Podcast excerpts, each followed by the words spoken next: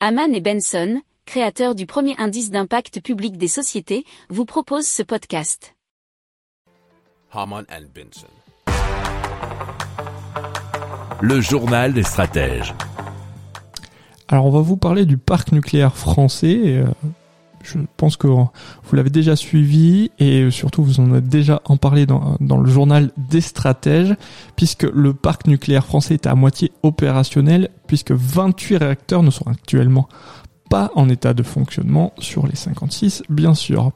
Euh, et ça notamment à cause de ce problème de corrosion sur des soudures dans les tuyauteries et ce qui a contraint EDF à mettre en arrêt 12 réacteurs pour expertise approfondie et euh, peut-être même sur des réparations. Alors, ce sont les réacteurs les plus récents qui sont les plus sévèrement atteints, c'est les N4 et les 1300 MW.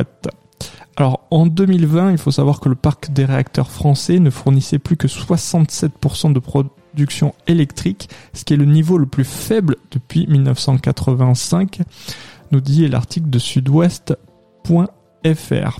Alors depuis une semaine, la production nucléaire n'a pas dépassé 28,8 gigawatts pour une puissance installée de 61,4 gigawatts.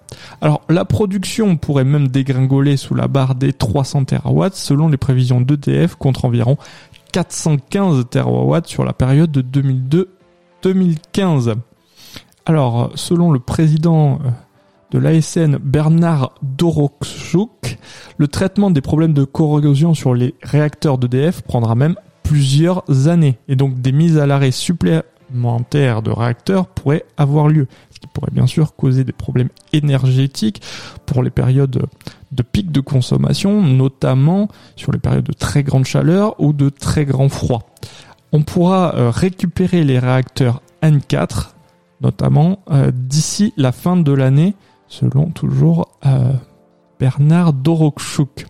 Il précise aussi que les incertitudes portent sur les réacteurs de 1300 MW. Donc euh, vous voyez, il y a du bon et aussi du moins bon. On espère que ces problèmes pourront être résolus rapidement, mais euh, avec de nouveaux investissements et notamment dans les centrales hydrogènes qui sont lancées par EDF, peut-être qu'on pourra pallier ces problèmes dans quelques années et se passer notamment de ce nucléaire.